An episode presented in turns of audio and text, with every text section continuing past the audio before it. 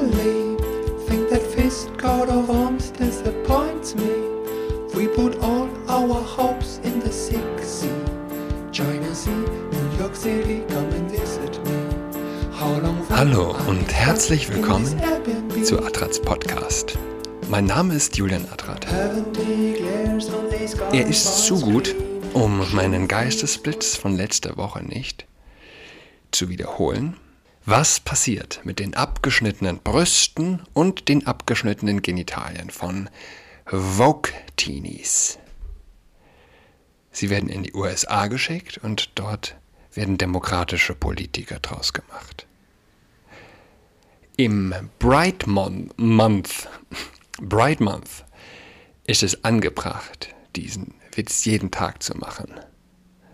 Sollte die Pflicht eines Menschen mit gesunden, gesunden Menschenverstand sein, diesen Witz jeden Tag zu machen. Gab es das bisher, äh, war meine erste Frage, als ich von Bright Month zum ersten Mal gehört habe. Ich habe auch den Tweet gesehen, nicht auf Twitter direkt, aber ein Screenshot auf irgendeinem Post von äh, Greta Thunberg. Wish you a happy, happy Bright Month. Und das war so ausgedrückt, äh, irgendwas im Sinne von, ich wünschte doch, Bright Month wäre jeden M Monat äh, des Jahres. Also, noch sind wir bei Bright Month und meine Frage ist, äh, war gleich, gab es das schon mal für ein weltliches Fest, für ein weltliches Gedenken, äh, einen ganzen Monat in Beschlag zu nehmen? Klar, als Katholik kennt man den Begriff äh, Marienmonat zum Beispiel, der Mai. Und liturgisch gesehen sind ja die großen äh, christlichen Feste äh, und Zeiten auch wochenlang, oft auch länger als ein Monat, die Fastenzeit, Osterzeit, Adventszeit. Bright Month. Der Juni ist jetzt also der Bright Month. Und ja, nach dem Regenbogen wird sich nun der Sommer geschnappt. Die Plage des Regenbogens verdirbt uns den Sommer. Ich hatte in einer Videokolumne mal gesagt, äh, letztes Jahr im Oktober, der Kampf um die Regenbogenflagge, er hat gerade erst begonnen. Und äh, meine Intention war, lassen wir uns dieses schöne Symbol nicht einfach so, nicht so einfach stehlen.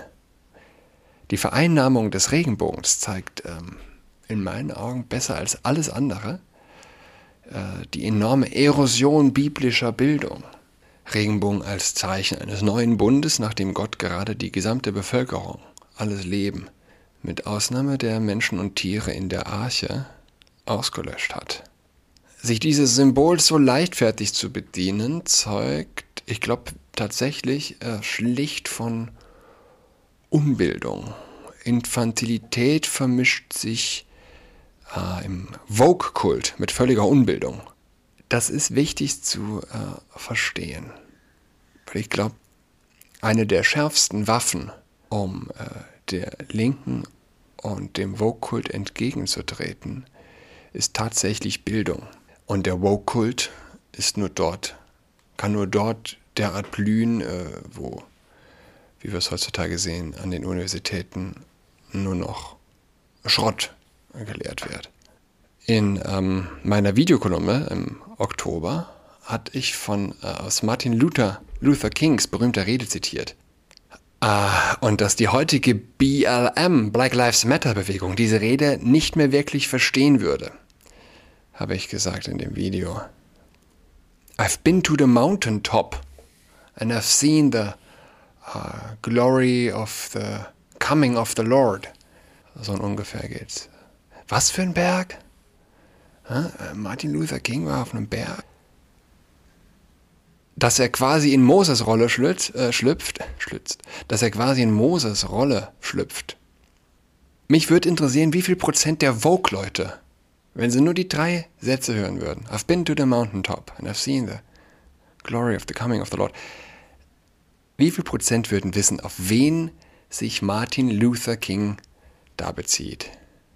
Und bemerkenswert an der Frage ist, in Europa hätten vor 1500 Jahren alle Menschen sofort gewusst, von was er da redet. Von was Martin Luther King vor 50 Jahren, 60 Jahren da geredet hat. Vor 1000 Jahren hätte es jeder gewusst. Vor 100 Jahren hätte es noch jeder gewusst. Heute glauben Menschen, dass Männer schwanger werden. Deshalb kennen sie Mose nicht mehr.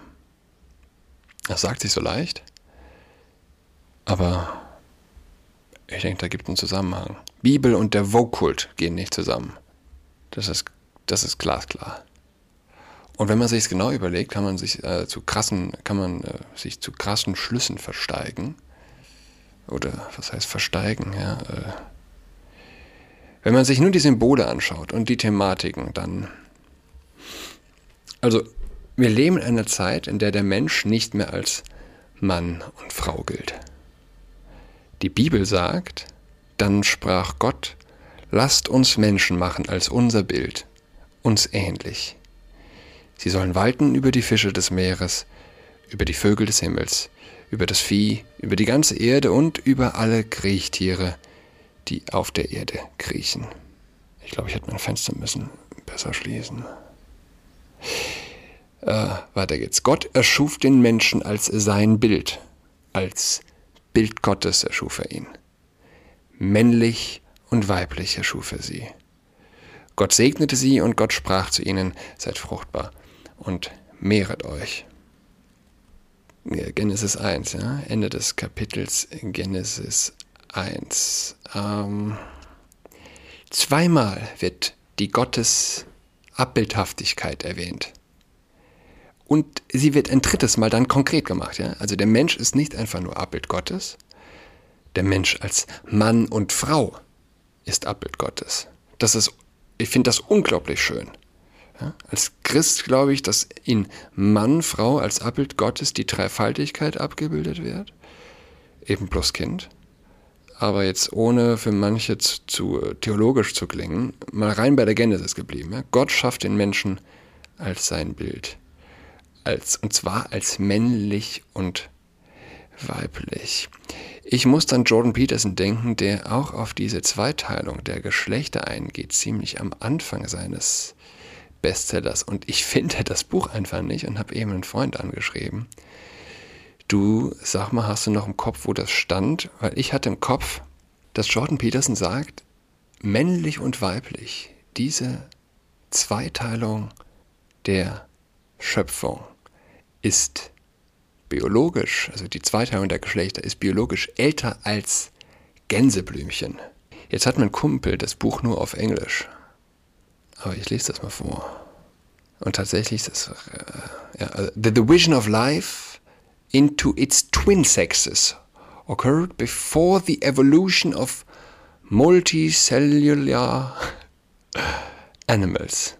Die Teilung des Lebens in zwei Geschlechter hat vor der Evolution äh, von äh, Multizellentieren äh, ja, stattgefunden. It was in a still respectable one-fifth of that time that ma mammals who take extensive care of their young emerged. Mammals, was sind Mammals? Na, es wird Leute geben, ja, ganz bestimmt, die Englisch besser können als ich. Thus, uh, the category of parent or of child has been around for 200 million years. That's longer than birds have existed. That's longer than flowers have grown. Das ist mir im Gedächtnis geblieben. Ja. It's longer than That's longer than flowers have grown. Und ich glaube, vielleicht habe ich mir das zurechtgesponnen, aber ich glaube, in der deutschen Übersetzung heißt es, äh, es ist länger, als es Gänseblümchen gibt. Zweiteilung der Geschlechter ist älter als Blumen. Unter dem Aspekt sollte es klar sein, wie, also, oder die Frage stellt sich, ist es, ist es klar, wie außerordentlich fundamental der Vogue-Kult mit der Bibel bricht? Ist, die Frage ist, ist das weichgespülten Christen auch nur ansatzweise klar? Der Vogue-Kult setzt auch insofern tatsächlich an unserer Wurzel an. Mann und Frau? Genesis? Gottes Abbild? Facebook schlägt, weiß nicht, 60 Geschlechter vor. Der Vogue-Kult äh, bricht fundamental mit dem christlich-jüdischen Menschenbild. Und weiter geht's, ja. Als Zeichen des neuen Bundes, einer neuen Zeit, die es ohne Zweifel ist, wird sich des Regenbogens bedient. Nicht mehr Gott setzt das Zeichen des Regenbogens. Nein, das Berliner Rathaus, die Deutsche Bank ja, und BMW. Zumindest in der westlichen Welt. Wir hatten das letzte Mal, oder ich hatte es glaube ich am Samstag, in, äh, Sonntag in Pankow Pandemia gesagt, Bright Month, alle machen Regenbogenfarben auf ihre Websites und BMW hatte äh, das BMW-Emblem mit Regenbogenfarben umgeben, außer auf der saudi-arabischen Webseite, außer auf den Webseiten ähm, im arabischsprachigen Raum.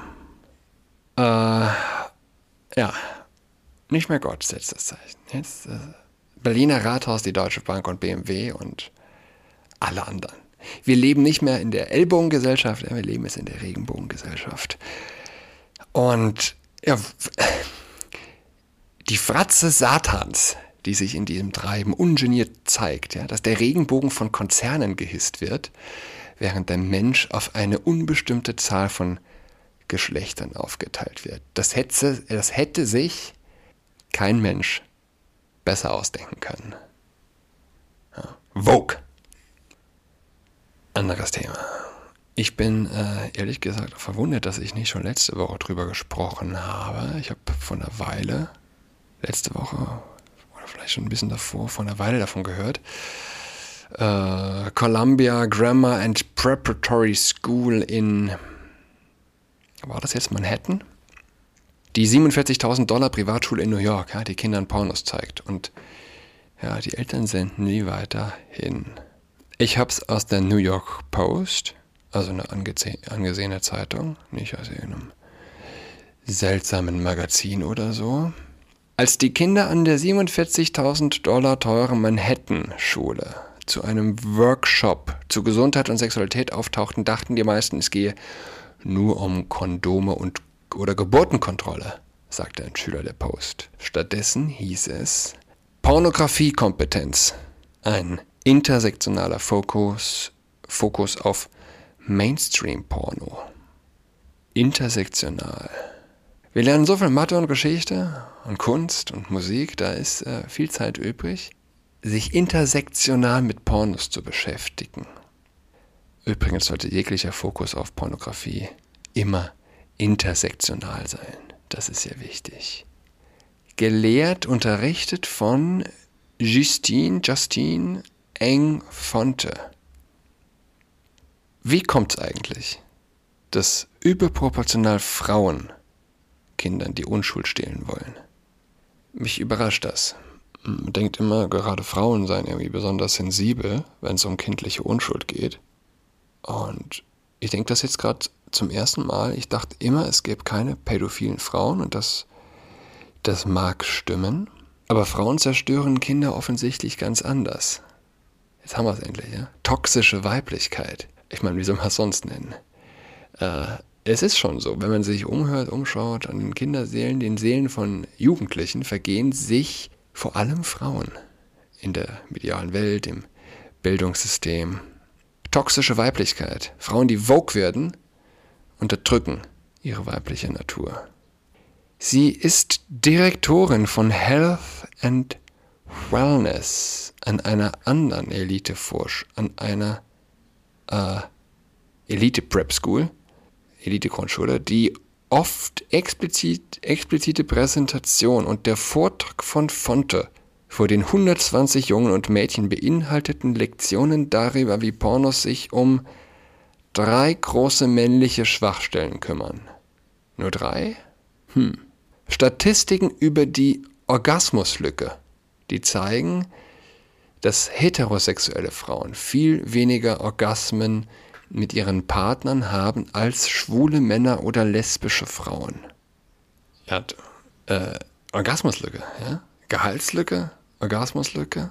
Wenn man glaubte, man hätte, man hätte den Zenit erreicht, das denkt man sowieso wöchentlich im, in Zeiten des Vogue-Kults. Und äh, Fotos von teilweise nackten Frauen, einige in Bondage um zu analysieren, was Porno und was Kunst ist. Ich meine, man gibt schließlich 47.000 äh, Dollar im Jahr für die Schule aus. Da, äh, also Interne Intersektionalität lässt grüßen. Nochmal aus der New York Post ein anderer Artikel. Ein anderes Elternteil eines Mitschülers, der, also es geht, es geht um zwei Schulen, ja. Einmal diese Columbia und einmal die, die Dalton. Ein anderes Elternteil eines Mitschülers, der, boah, Pre-K, 12th Grade, was weiß ich nicht, 12. Klasse wahrscheinlich, ja. Es ist empörend, dass die Schule Pornografie in ein normales Klassenzimmer einführt und damit beginnt, Kinder zu indoktrinieren. Das Ziel ist es, Familien zu zerstören. Das ist exakt, exakt, was es ist. Die Kernfamilie ist der Feind der Linken.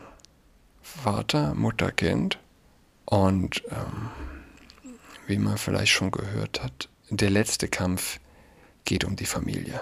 Ein Sprecher von Dalton, wo Eltern The Post erzählten, dass Fonte Klassen für Erst- und Zweitklässler unterrichtet, also Erst- und Zweitklässler, ja, die unangemessene Diskussionen über Sexualität, möglicherweise über Masturbation beinhalten, verteidigte Fontes Arbeit, der Sprecher von der Dalton. Und die Eltern schicken die Kinder weiterhin. Ich habe, äh, man kann sich, man kann es ja googeln, man kann sich auch das Video an, ansehen.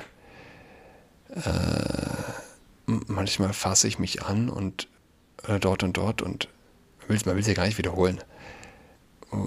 Kinder, Zeichentrickkinder, das dann sagen und sagen, äh, ja, das fühlt sich gut ein, äh, fühlt sich gut an. Sprachlosigkeit. Wir dürfen uns als Eltern nicht von der Sprachlosigkeit gefangen nehmen lassen.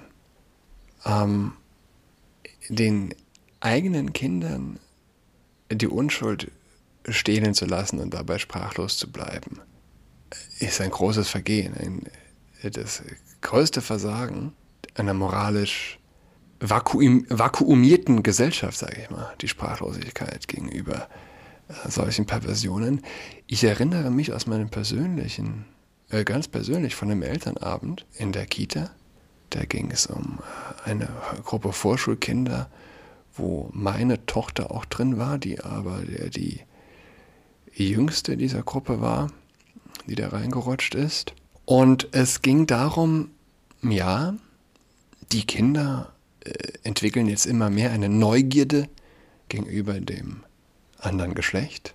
Ja, und wir, wir, beten, wir bitten Sie doch auch bitte, die Geschlechtsorgane nicht mit Kosenamen zu äh, versehen, wer weiß nicht, Pipimatz oder, oder Mumu, meinte die Erzieherin, sondern das ist der Penis, hat sie uns erklärt, und das ist die, die Vagina oder äh, vielmehr korrekt die Vulva.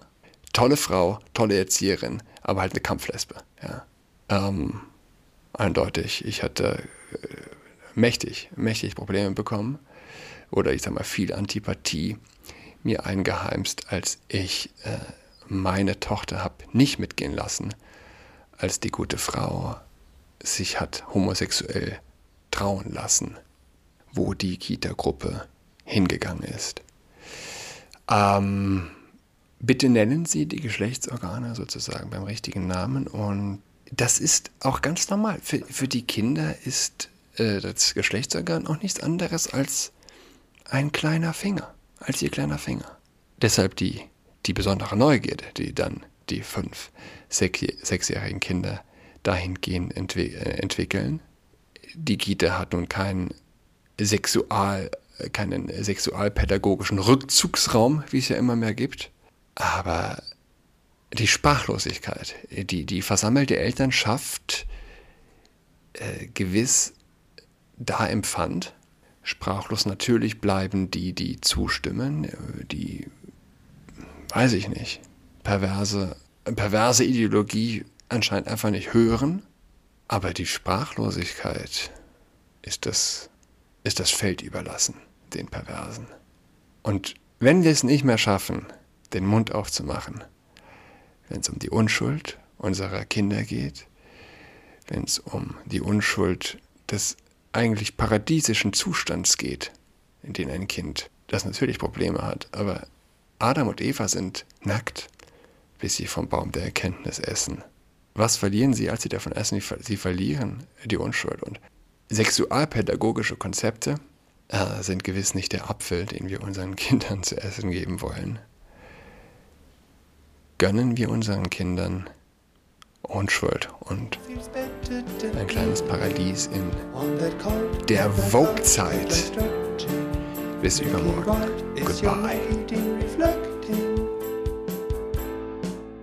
She's got COVID-19, she's tucked all alone.